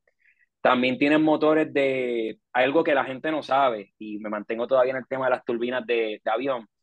Cuando usted se monta en un avión o cuando llegue su vuelo de Spirit para ver a los familiares allá en MCO, en Orlando, usted venga de Orlando para acá, este, en la cola, en la parte de atrás de, del avión, donde está la colita, si usted está en un vuelo de Spirit amarillo, hay un, un, cantito en la punta de la parte de atrás de la cola que es como color plateado. Es una turbina.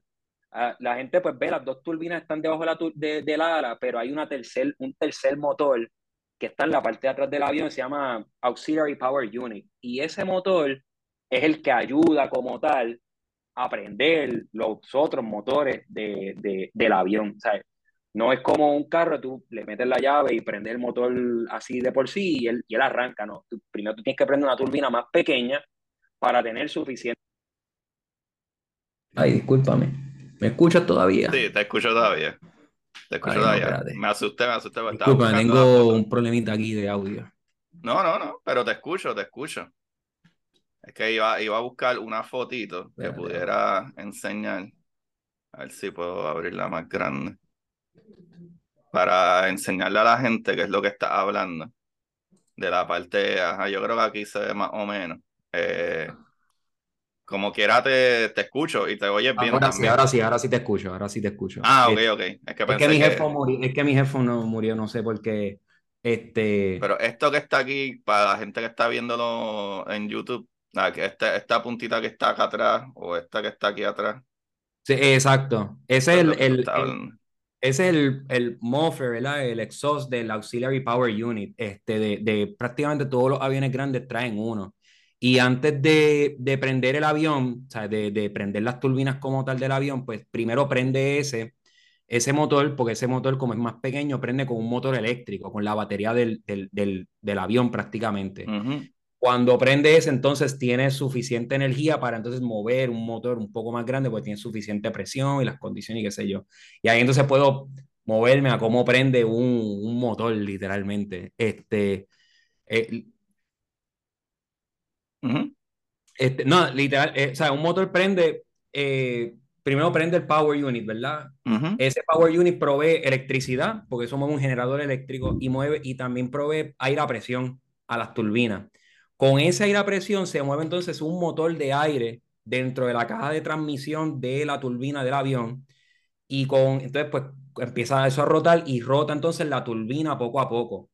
A la que la turbina va rotando, pues rota también porque está todo conectado al mismo eje, rota el compresor, entonces el compresor empieza a jalar poco a poco aire de afuera hacia adentro, entonces poco a poco empieza a comprimir y a comprimir y a comprimir y a comprimir.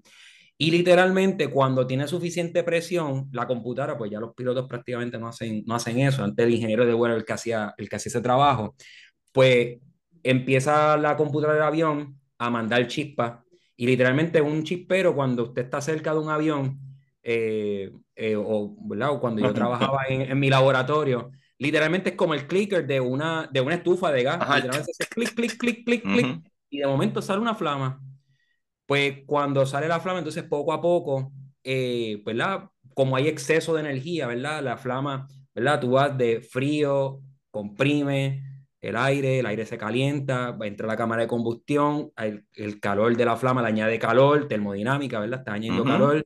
La turbina poco a poco va acelerando, porque tiene que entonces coger ese, ese calor, esa energía, transformarlo en algo, lo transforma entonces en energía rotacional, rota más rápido el compresor y poco a poco, entonces por eso es que tú escuchas que va poco a poco como... Uh, exacto.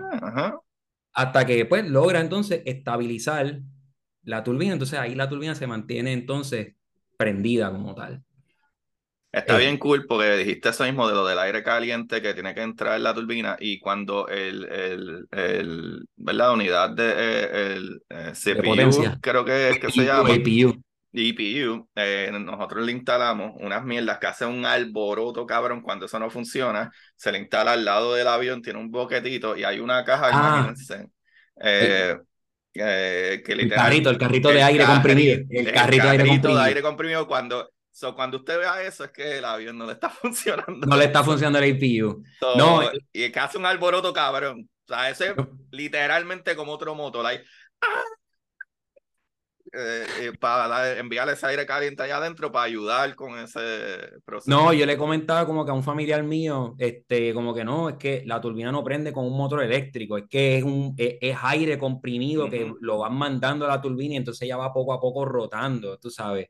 Y, y pues tú vas poco a poco metiéndole gasolina hasta que, hasta que, porque a todas estas, eh, yo no hablo mucho de combustión, pues yo de combustión, eso, eso son Black Wizards allá, este, yo trato de no tocar combustión, pues e, es, una ciencia dentro de la ciencia. Este, o sea, la cámara de combustión ve aire que va a cientos de millas por hora y la flama se mueve como a 10 millas por hora, 15 millas por hora. O sea, literalmente es como usted se para, usted se para afuera en la milla de en María, ¿verdad? Usted prende su lighter y me cuenta si usted puede mantener el lighter prendido. Probablemente no. Y literalmente la manera en que tú o sea, tú diseñas tu cámara de combustión para crear unos vacíos para que esa flama se mantenga, como te dicen, no, estabilidad de la flama, es que la, flama se mantenga pegada de, de, los inyectores y de, gasolina como tal. A la que tú logras que la flama se mantiene entonces estable, es que entonces la turbina está como quien dice operacional, tú sabes. Este, y, de la misma, y de la misma manera, ¿verdad? Pues turbinas son turbinas, de la misma manera generación eléctrica es bien similar. Por eso es que aquí, ¿verdad? Yo vivo en Puerto Rico. Las veces que hemos tenido los super apagones, que se va todo el país en, en blackout, ¿verdad? Que, que una vez escuchaba antes, ¿no? Que es que tenemos que hacer un black start.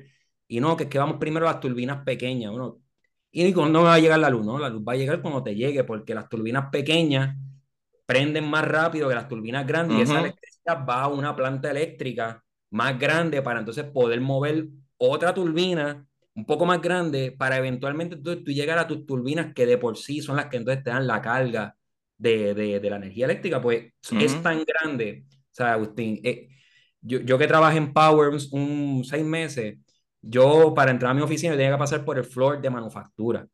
Y literalmente una turbina de estas de generación eléctrica es como 40 pies de largo. O sea, estamos, hablando, estamos, hablando, de aspas que son como de un pie de, de, de alto como tal. Y, ¿sabes? Un disco que, o sea, imagínense, un pie de alto, un disco que a lo mejor te puede medir casi cinco pies y tiene tres y cada uno va creciendo más. Yo me acuerdo que el muchacho que se sentaba al lado mío tenía un crane, él trabajaba stage 3, ¿verdad? Tiene stage 1, stage 2, stage 3 de la turbina y él necesitaba un crane porque su aspa era de casi, casi cuatro pies de alto. O sea, eran bien, bien, bien, bien. ¿Pero pie, pie o metro? Foot, foot, foot. o sea, foot, foot. Este, 3.28. 3.28 pies por eh, sí, sí, eh, exacto, exacto. 3, 4 pies, ¿sabes? 4 exacto. pies. Si alguien, ajá. alguien bajito, alguien bajito, sí, sí. Pues, pues, ¿sabes? De titanio, de metal, tú sabes, mm, mm, que es grande, ¿sabes? No, ¿sabes? Como es tan complejo mover una masa tan grande y tan pesada desde cero, pues requiere que tú vas poco a poco moviendo turbinas más pequeñas, ¿verdad? En el caso del avión el APU, en el caso de generación eléctrica, pues por eso es que a veces dicen, no, que estamos en Blackstar, prendimos primero Mayagüey, prendimos Cambalache primero, que para entonces poderle dar energía eléctrica a Palo Seco, a Costa Azul, pues para que entonces ellos puedan prender sus turbinas como tal. Entonces a veces, yo le digo a mi familia, se va a tardar. Es que nuevamente, hablando de otra ciencia más, más inercial, eh, otra cosa más. Arrancar eso desde cero, ¿sabes? son toneladas de, de, energía que tú tienes que arrancar desde cero y ponerla en velocidad y sincronizarla, porque al final del día, ¿verdad? En el caso de la electricidad, por el socket tiene que salir 110 voltios a 60 Hz, tú sabes, no puede ser más, no puede ser menos, si no, pues vuela medio mundo en tanto, ¿sabes? O sea, que no, no es tan fácil tampoco. Está brutal porque también si uno habla, como tú dijiste, que ya sería otro, otro mundo más hablar de lo de la química y todo eso, pero yo creo que me viene a la mente un ejemplo que yo puedo dar y, ¿verdad? Los que son medio fan de lo que yo hablo, que hablo mucho de espacio y cohetes y etcétera, y por eso es que tú ves que cuando un, van a enviar un, un, ¿verdad? un cohete, digamos el, Falcon 9 o, o ah, ¿verdad? Eh, ver todos los cohetes que hemos enviado, cuando tú ves la plataforma que estás viendo la grabación, Déjame ponerte un ejemplo, a ver si yo creo que tengo. Claro, el chispero. Eh, exactamente. Tú ves que está saliendo gas, pero empieza a tirar el chispero, que es como que va a ver si una de esas chispas, como tú dices, como el botoncito del barbecue, el exacto, de la cocina, pero hasta en los mismos cohetes, tú ves que debajo del cohete, de momento, cuando está en el 5, 4, de momento empieza a hacer como una, una chispa bota, de, botando ahí, es porque a ver cuál de ellas agarra y, prende por ahí para arriba. prende que en, en, tipo, ¿verdad? En el caso de los eh, cohetes, pues porque sabemos, eh, ¿verdad? Que el oxígeno y el hidrógeno, es, uno es flamable y otro es combustión, eh, ¿verdad? Y explosivo, whatever, y crea esa llama, esa chispa que se necesita para prender todo el, el motor, pues algo así, pero a un nivel un poco más ¿verdad? Eh, dentro de un, un, motor, ¿verdad? Dentro de una turbina. Pero puedo asumir que es bastante parecido a, a eso. Es, es, relativamente similar, ¿sabes? Hay gente, ¿verdad? Ahora con, con todo esto de SpaceX y qué sé yo, pues como el espacio es como bien sexy, ¿verdad? Está, cosas del espacio es bien sexy. Este, pero, ¿verdad? Los muchachos que se dedican a combustión me dicen, mira, es que tú estás hablando de un motor de avión entre esta pared y esta pared hay mil grados en esta pared y en esta hay tres mil grados en este espacio. Y yo tengo que hacer esa flama que a lo mejor en un transbordador yo puedo hacerla de ocho pies de largo y yo puedo exprimir esa energía en un espacio mucho más grande, pues yo tengo este constraint. No, no puedo pasar ahí. Medio pie ahí, tienes 6 pulgadas, maybe. Muchacho, menos. A veces yo he visto que pulgadas. como 3, 4 pulgadas y tú dices, aquí mil y aquí tres mil, aquí mil, aquí tres mil. ¿Cuánta energía hay ahí? Tú sabes. Este, te vuela la cabeza, tú sabes. Está bien loco. Bueno, y que, eh, aparte de los aviones, porque ya hablamos de eso, pero hablaste ya, ¿verdad? También de energía eléctrica, que ya dijiste que tú eres culpable de que Luma esté ah. eh, no, los motores, ¿en qué más cosas se utilizan turbinas? Ya hablamos de los aviones, que es lo que imagino casi todo el mundo pensaba. Eh, también acabamos de hablar de turbinas, como las turbinas que generan la energía eléctrica. ¿En qué, en qué más se utilizan las turbinas? Cuando yo llegué a ver turbinas, ¿verdad? Durante el doctorado, pues vi varias, varias, varias plantas de generación, obviamente generación eléctrica una, eh, aviación dos, este, allá en Pensilvania hay mucho pozo de, de gas natural y, ¿verdad? Cuando tú tienes un pipeline, ¿verdad? Vamos a decir, tú tienes un pipeline que está en Lake Erie, ¿verdad? Allá arriba, pero tu consumo de, de gas natural está en Filadelfia. Tú tiras un tubo, pero tienes que mantener una presión. Y a lo, a lo largo de, esa, de ese tubo, la presión, pues, pues obviamente por fricción, pues va bajando. A lo mejor tú puedes empezar, qué sé, no sé cuánto, pero por darte un número, 100 pies ahí. Y a lo mejor 100 millas más abajo no tiene 100 pies ahí, tiene 80. Porque, Incluso pues, la transferencia de energía eléctrica funciona igual también. Exacto. Vas pues, perdiendo. lo que pasa es que a lo largo del camino tú tienes pumping stations que se mueven con una turbina y esa turbina mueve un ah. compresor y levanta la presión para que entonces el flujo de gas natural se mantenga constantemente corriendo. De hecho, este, otra aplicación, eh, en GE había un departamento que hacía algo que se llama aeroderivatives. Y eso es algo que si tú haces Google, tú buscas aeroderivatives, aeroderivado. Son turbinas que se hacen para avión o para generación eléctrica y se, pues, se derivan y se usan para mover barcos, eh, mover submarinos, este, mover, este, he escuchado de gente que te usa una planta de generación, una turbina para crear vapor, como que el, el residuo del calor calientan agua, crea vapor y usan ese vapor para cualquier otra cosa. Ah, es, un aeroderivativo. Es un, es ya lo que lindo se ve esto, mira para allá, de ah, sí. Eso se ve bien brutal. La gente está viendo en YouTube o escribanlo, escriban aeroderivative. Aeroderivative. Eh, o aeroderivado y ponen gas turbine y van a ver lo hermoso que se mira todas las partes que tiene esto esto se ve tan demente porque no se ve más grande pero mira qué lindo está esto wow pero es que lo, lo crazy es todos los componentes que tiene estas cosas es, algo ridículo es algo ridículo Wow. Pues, pues, pues esas son varias de las aplicaciones que por lo menos yo he visto. Este, deben de haber, deben de haber muchas, muchas más. De hecho, este, dentro de a veces dentro del mismo ciclo, como que eh, aquí en Puerto Rico, ¿verdad? Los que nos escuchan de Puerto Rico están, a veces uno escucha, no, que eso es ciclo combinado. Cuando te dicen ciclo combinado, literalmente una turbina que prende, ¿verdad? Con, con gas o con combustible, mueve la, la turbina y tiene un generador.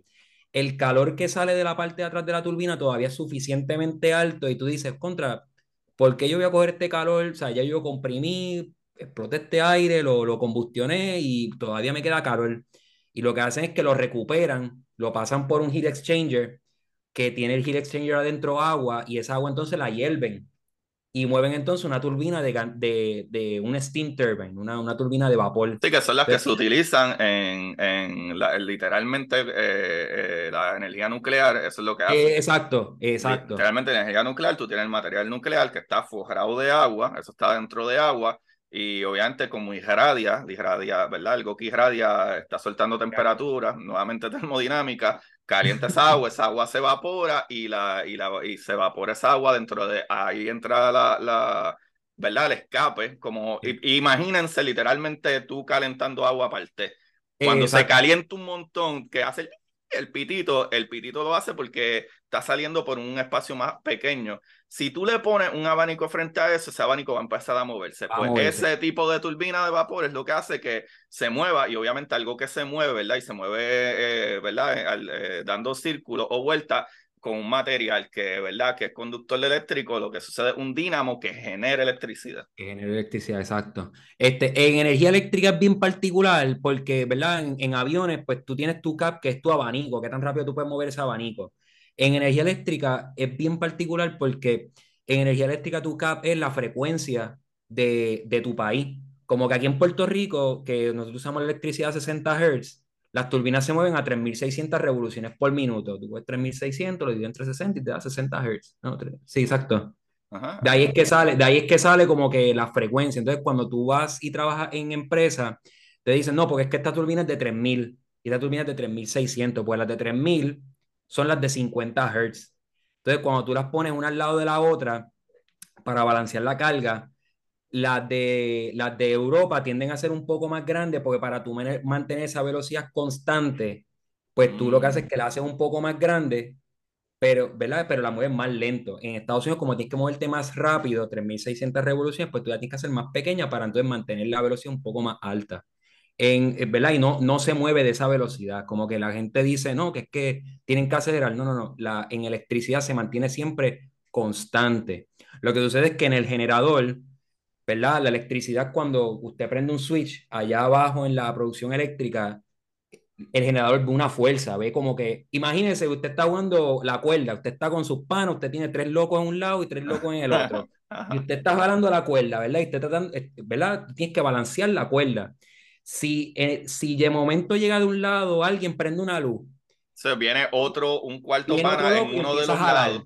Y empiezas a jalar. Entonces, pues, ¿qué tú haces? Yo tengo que añadirle más torque Sí, tienes que añadirle entonces el cuarto pana en el otro lado también. En el otro lado para balancear la carga. Y la velocidad no se puede, no se puede mover. Eso tiene que estar ahí, eh, ¿verdad? E, está fijo, ¿verdad? Pues, sí, es como si toma energía, eh, es como si yo estoy corriendo un maratón, ¿verdad? En palabras como arroz con habichuela, yo estoy corriendo un maratón y me cansé un poco, pero yo se supone que vaya a 20 millas por hora, pero ya me canso un poco porque le di de mi energía a Iván y ahora Iván, eh, pues tiene un poco más de energía, pero yo perdí energía, ya no puedo ir a 20 millas por hora.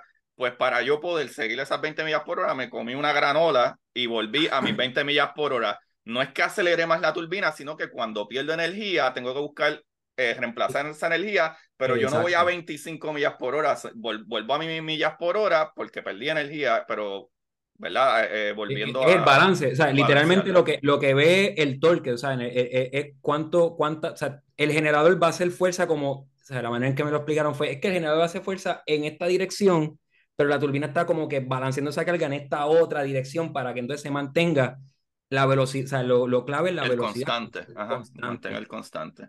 Constante. Sí, muy bien, muy bien. Yo, pues yo voy a añadir otro motor más también, que no ah. sé si tiene algún otro motor que quiera añadir. Eh, digo, eh, estoy hablando medio de engine, pero en verdad es que es turbina, por eso es que lo quiero añadir. Eh, ¿Tiene alguna No, bueno, mm, así que me acuerdo, mira, este, te puedo decir el, el, el JT9D, que ese fue el primer motor de, de 747. Este, historia bien curiosa de ese eh, lo vi un documental hace no mucho, el, el 747 cuando se propone, ¿verdad? Hacer el 747. Ya lo que aparato. La, la Boeing en aquel momento no estaba invested en hacer el 747, lo que estaba ahí era el Concorde y el Boeing eh, iba a ser el, el, el, avión SST, el Super, el Supersonic eh, Transport Jet. Y ese aparato, eh, aparato. grande con cojines. Este, ese motor lo diseña Pratt y, y, en los primeros vuelos, creo que en la, en la fase de prueba, ellos tuvieron que botar 60 motores de ese porque ese motor no funcionaba. Eh, Una cosa brutal. Y, yo me acuerdo, y en el documental, ¿verdad? Y, y, leí el libro de la historia del 747. El, el tipo, ¿verdad? El presidente de la Pratt en aquel momento, como que decía, no, que es que ustedes están fastidiando un montón, como que mira, que nosotros hicimos este motor, que esto, esto, va, esto va a funcionar, que esto es y lo otro, y Boeing le dice, mira, esto no está funcionando, nosotros estamos, estamos perdiendo tiempo y hay orden y nosotros tenemos que cumplir. Y en uno de los vuelos de prueba se llevan al presidente de la Pratt Whitney este, y lo montan. Y, eh, y, los pilotos de prueba montan al, al, presidente en la cabina y ellos empiezan uno por uno, el 747 tiene cuatro motores, empiezan uno por uno a acelerar el motor y el motor empieza a explotar, pum, pum, pum, pum, el, el motor uno, lo desaceleran y el tipo de la Pratt como que mira a los pilotos de prueba y el, el piloto de prueba lo mira y le dice, bueno, voy a acelerar el motor 2. Y lo acelera y de momento empieza pum, pum, pum, pum, pum, y el avión a sacudirse en el aire. Eh, y el eh, a rayo, este, y de momento cuando el, el, piloto de prueba coge la palanca del motor número 3, el presidente dice, mira, no, no, no, no, ya entendí. Yo entendí el mensaje. Está bien, hay que resolver este problema. Y el, el problema resultó ser volviendo a las tolerancias, era que a unas velocidades en específico de ese motor, el casing de la turbina como que se ahuevaba por la, por la, por la fuerza centrífuga. Entonces, no era, de escapar. Entonces era como un huevito así y lo que pasaba era que las aspas rozaban con el casing del abanico. Con el casing del abanico y terminaron como haciendo un retrofit de, de reforzar el, el, el frame como tal. Que no es tan solo como que la parte que rota, es que la parte estática también importa un montón mantener, tú sabes, el, el, el shape, tú sabes, de, del, del, del, motor. Nada, eh, cuento algo corto, obviamente el 747 es la reina de los cielos, este, es súper famoso, tú sabes. El animal. Famoso. Este, y pues nada, mano. Pero a otras aplicaciones así de, de turbinas, como que no, no me vienen a la mente, ¿sabes? Pumping, vapor, eh, aviación, eh, generación eléctrica, son como que las más que tú vas a ver como que ahí de día a día. Pues, mano, a mí se me ocurre, eh, y yo creo que podemos ir cerrando con eso, es que las turbinas, ¿verdad? O, o, la propulsión a chorro, motor de propulsión a chorro de iones. Eh, que, ¿verdad? Por ejemplo, pues naves, naves como DART utilizaron ese motor, naves como eh, Psyche, que ahora mismo salieron el 13 de octubre, eh, que va en dirección a uno de, ¿verdad? A un asteroide que se llama Psyche. Eh, están utilizando este tipo de motor, que es básicamente la manera en que expulsan, ¿verdad? La, la propulsión es similar a lo que sería, ¿verdad? Igual un, un, un jet propulsion, pero en vez de utilizar gas o, o, aire, no puede utilizar aire per se porque está en el espacio, utiliza gas de, ¿verdad? Eh, ¿verdad? Eh, un gas noble que se llama xenon, ¿verdad? El xenon, y lo que hace es que igual que la bombilla que tú tienes prendida ahora mismo, tú ves la luz porque eh, dentro de esa bombilla hay xenon, hay gas. Y ese gas, la electricidad lo que hace es que ioniza los electrones de los ah. átomos de ese gas pero en el caso de ese es que ioniza esos electrones de, de ese átomo de, de, ese gas de xenon y entonces le expulsa. Como si fuera, en vez de expulsar el aire caliente o el fuego de la turbina, pues son iones, o sea, son partículas que está impulsando para propulsarse. Y como está en el vacío sin fricción. Como está en el vacío del espacio, aquí en la ah. Tierra no funciona porque las partículas tienen momento, pero bien poco. Pero cuando tú multiplicas los miles y, o millones de electrones de propulsión que está tirando en el espacio, pues acelera bien poco a poco. Es, una masa bien, bien mínima, una masa como de qué sé yo, como si sostuviera eh, 50 eh, chavos en tu mano, ese, ese es oh. el peso, eh, que no es mucho, pero ¿qué sucede? El espacio es súper inmenso y no hay nada, o sea que no hay ningún tipo de fricción. Eh, lo que hace que en seis meses, un año, a dos años de ese tipo de propulsión, la nave va a ir a, cientos de miles de, de millas por hora oh. en el espacio. Déjame buscarla aquí para que la gente que eh, Sí, que es el, es, literalmente es como dicen los viejitos, ¿no? Que es que es la gotita dándole, dándole, dándole poco a poco. O sea, que es poquito, pero que cuando tú lo ves en el espacio, entonces a, largo plazo, entonces que tú. Ok, ok. Sí, es hermoso, es bello y precioso. Y ya lo, utiliza, lo hemos utilizado más de una vez. Eh, está súper cabrón. Eh, pueden ustedes buscarlo los que están escuchando en podcast y los que no, pues que están escuchando en. Bueno, aquí está, es la propulsión. Ok. Ok, ok, ok. Está, en demente. Actually, déjame, déjame buscar aquí. Eh, eh ah, que esto es, esto es Electric Propulsion. Ok. Electric Propulsion, exactamente. Literalmente eso dije, como las bombillas de, que tú, ¿verdad? Este, eh, vamos a poner aquí engine. Eh, literalmente como las bombillas que, que ¿verdad? Que, que, que se llenan de electricidad. ¿Qué es esto? ¿Qué porquería? Voy a poner el Psyche Mission aquí, mejor. Y ahí que me salga mejor. Ah, míralo aquí. Qué cosa más linda. Qué cosa más linda era nene de papá. A ver si contra. Más fácil, yo creo que sí voy a NASA y ya. Apunto y busco ahí Psyche. Vamos a buscar aquí Psyche. Psyche, Psyche. Eh, ¿Tienes alguna idea de quién? Bueno, yo lo puedo buscar, pero ¿quién, quién, o sea, fue la misma NASA quien diseñó Sí, sí, sí. Digo, entre ingenieros de NASA, claro, JP, eh, JPL, acuérdate que NASA tiene a JPL. Eh, yo creo que estoy bien seguro que puedo buscar hasta en YouTube, puedo buscar probablemente mejor algún videíto de eso. y me va a salir, estoy bien seguro que me va a salir este eh, ¿verdad? Eh, eh, el videito que NASA tiene de, de Psyche, que, que obviamente pues te presentan cómo se ve la propulsión y whatever.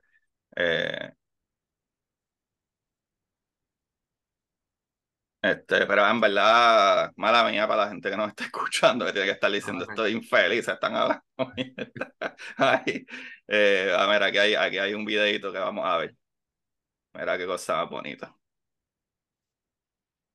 No sé si el corillo lo puede escuchar, pero. Eh, Eh, ¿Y cuál es el objetivo? ¿Verdad? Yo no estoy muy, muy, yo estoy en la parte de aeroespacial, ¿verdad? Aerodinámica de, de NASA, ¿no? no la parte del espacio. ¿Cuál es, la, cuál, es el objetivo de, de, de Psyche como tal?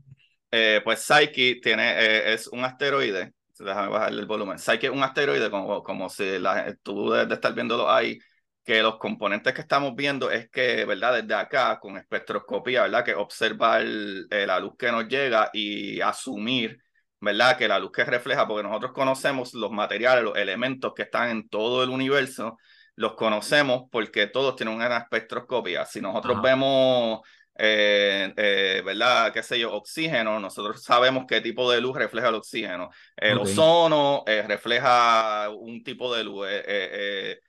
Todos, todos los elementos en general, el nitrógeno, todo refleja una luz. Cuando tú, todos los materiales eh, se comen un tipo de material, ¿verdad? Absorben un material y reflejan una, ¿verdad? Entre, entre esa línea espectral de los colores, eh, sabemos exactamente qué tipo de color refleja.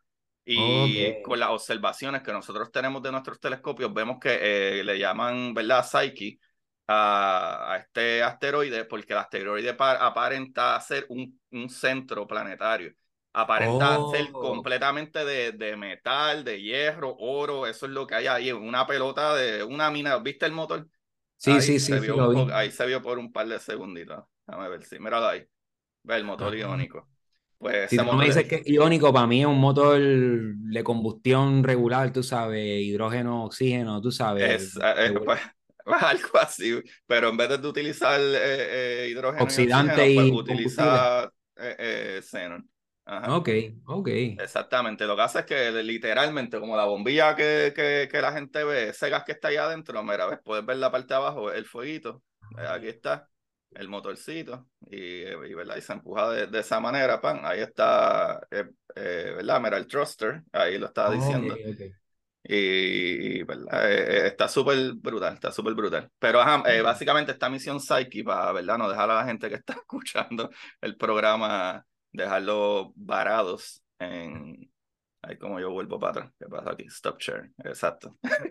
Eh, la misión Psyche, eh, ah, el episodio que salió la semana pasada, para ustedes que están escuchando esto hoy lunes, eh, el episodio que salió la semana pasada de Psyche, actually. Y pues nada, nosotros vemos, y lo, lo, lo cool con esto es que nuestro planeta, nosotros entendemos que tiene el centro, el core, es de metal. Y todas las cosas que nosotros vemos como nuestros planetas hermanos y todo, entendemos que tienen un centro de metal porque igual que los motores y todo lo que hablamos ahorita, que es lo que pasa cuando tú tienes metales dando vueltas, tú generas electricidad y la electricidad crea que un campo magnético, por eso nosotros tenemos un campo magnético en nuestro planeta, so, por eso entendemos que nuestro centro del planeta, ¿verdad? Tiene eh, metales. ¿Qué sucede? Es todos los asteroides y cosas que vemos allá afuera se entiende que son residuos de otros planetas o simple y sencillamente planetas o protoplanetas que no se crearon. Pero es raro que tú tengas un core solo, un centro solo que sea solamente de metal, de acero y, oh, oro y hierro. Esto puede dejarnos saber a nosotros de cómo caramba comenzó la vida, ¿verdad? De, crearse planeta y, y cómo eran los planetas antes de tener ese, ese cross arriba. Porque usualmente cuando toda la materia se va uniendo, ¿verdad? De, todos estos elementos, los elementos más pesados van al medio, ¿verdad? Se hunden por la presión y por el peso, igual que el agua, la densidad de las cosas, mientras más denso, más profundidad toma. Y obviamente, pues las otras partículas que son menos densas, pues aguantan la presión de una manera diferente. Nuevamente, más masa, pues más gravedad, cosas así. Eh, ¿Y qué sucede? Se entiende que eh, Psyche o algo pasó, no entendemos de cómo se creó ese core solamente de metal, ¿verdad? De oro y hierro y todas estas cosas, o simple y sencillamente era un planeta que se iba a crear y tuvo una colisión que destruyó todo el core, destruyó un planeta que a lo mejor pudiera haber sido otro de los planetas del sistema solar y está por ahí ese, ese centro planetario loco por ahí. Y eso podría explicar muchísimo y probar las teorías que nosotros tenemos de cómo se crean los planetas y todo eso. Ok, ah, pues bien. Ah, pues bien. Eh, de la tangente a la tangente, pero está interesante como que el, el, el, el electric, electric propulsion, como que no. Eh, obviamente, pues, Básicamente, pues electric propulsion es lo que. Ajá. Y pues, obviamente, pues tira iones, ¿verdad? Tira iones de, de carga. Mano, Iván, Qué Pues palo nada, de sí. episodio. Ah, mano, eh, gracias, gracias por tenerme. Este, un, un pequeño paréntesis, ¿verdad? Antes de irnos, Zumba, zumba. Este, ya que estábamos hablando del espacio, mano, este, algo que no sabía hasta recientemente, me lo comentaba un compañero del, doc- del doctorado, me decía, mira, es que todo el mundo se fija mucho en el espacio, pero si tú te fijas, ¿cuántos, cuántos países tienen cohetes? Y tú ves, pues, China, India, qué sé yo. Y él me dice, you, you should feel proud about your job, como que solamente Estados Unidos, Europa y algunos países bien pequeños, bien particulares han logrado tener turbinas, tú sabes, como que, como que hacer una turbina es más difícil que hacer un, un, un motor de cohete, como que figure it out, ocho minutos para llegar al espacio, no tiene que volver a prender. Tú tienes que vaciar tu gente, prenderlo, volar, vaciar tu gente, prenderlo, volar, vaciar tu gente, prenderlo, volar, ¿sabes? ¿Me entiendes? Feel proud about your job, tú ¿sabes? Como que... Definitivamente. Y te voy a decir más. Eh, lo impresionante con los cohetes es que de alguna manera la ingeniería está a nivel de que no explotan ahora. Sí, Pues básicamente un cohete es simple y sencillamente eso, un cohete, ¿sabes? Es una explosión una explosión que controlada. mueve algo, ajá, una explosión controlada. El, eh, eh, una turbina, un motor, es una ingeniería a otro nivel, funcional por cientos o miles de horas eh, y con una precisión increíble. Los cohetes, con todo y que ahora mismo no explotan de la misma manera y cantidad, no son tan precisos. O sea, nosotros estamos roqueando cohetes ahora. ¿Sabes? Y con todo y eso, eh, todavía es la hora que SpaceX siguen explotándose cohetes Sí, sí. en prueba. Así que Sí. créeme, eh, eh, oye, como, Pues como dice el dicho, este, ¿verdad? Eh, rocket science, está demente tú controlar una explosión, pero literalmente una, va a sonar feo lo que estoy diciendo, pero una explosión controlada. O sea, los mecanismos son súper complejos, pero un motor, ¿verdad? Una, un- una propulsión eh, a chorro de, de un engine, ¿verdad? De una turbina, eh, está bien loco. Está bien loco la presión, el control y los detalles detalles a piezas que pueden parecer, tú las ves por ahí, puede ser un canto de, de metal así. Ah, sí, esto es un, un pedazo que va eh, conectado aquí en este motor. Y eso tiene una precisión tan ridículamente grande de, de, de, de que es una loquera. Definitivamente, loco, tú estás haciendo Ajá. cosas bien cabrón. Pues nada, Agustín, un millón de gracias por tenerme, este, me lo he disfrutado todo, así que nada, este, mucho éxito con tu proyecto de curiosidad científica, este, y nada, para adelante. No, mano, de verdad que gracias a ti. Gracias a ti que me diste como, te he aguantado aquí como por más de dos horas ya. Muchachos, si por mí yo estoy hasta mañana. Y, mano, de verdad que. No, pues ya yo sé, ya yo sé que voy a tener que invitarte de nuevo, eh, porque le, le escribí incluso, le escribí a, a Tonita. No sé si sabes quién es Mr. Sí, seguro que sí. Pues él es un fiebre de aviones y de, y de tecnología, de motores y whatever. Yo le escribí a Tonita y me dijo, mano, tengo una reunión. Yo dije, mano, pues me acordé de, de, de decirle eso a él hoy, como que, ah, diantre, hermano, yo voy a hablar con, con Iván, que en verdad habla de turbinas, de aviones y, y esa tecnología. Probablemente le iba a gustar eh, estar por ahí, pero en una próxima ocasión será. Una próxima ocasión, Eh, mantienes- me y no, definitivamente, aunque sea para hablar de algún otro tema, pues ya yo sé que te, ¿verdad? Ya, ya yo te apunté, ya te jodiste. Ya No, no, no, aquí, tranquilo. ahí van, pan, voy a hablar de física cuántica, pan, voy a llamar a Iván para que... Pues Mano, de nada, verdad que gracias, de verdad que gracias. ¿Tienes algo que promocionar, algo que... No, no, no, yo, yo vivo mi vida normal, este, en confianza, pues, este, pues, este, sin miedo, me pueden reach out, este, yo estoy en Twitter, yo estoy en Instagram, Iván underscore monje 189, y si no, en verdad, en LinkedIn, como que es como que mi go-to para cosas de turbina, cosas de, de tecnología eso, como que tiendo a contestar un poco más, un poco más rápido, este, no tengo nada que promocionar, yo soy un obrero normal de 8 a 5 y, tú sabes, Estás este, roqueando el mundo. Tranquilo. Muy Pues bien. nada, mano. Mano, pues nada, a mí pues me pueden conseguir como Curiosidad Científica Podcast en todos lados. Vayan a Amazon y consigan mis libros. Vayan a Jabonera Don Gato y vayan a jaboneradongato.com, eh, diagonal Agustín Valenzuela para 10% de descuento o en el checkout.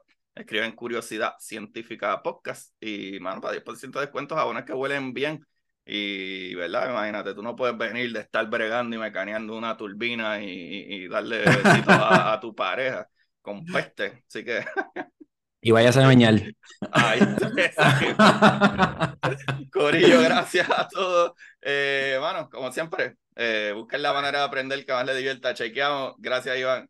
Gracias, gracias. Y para ustedes, esto es curiosidad científica.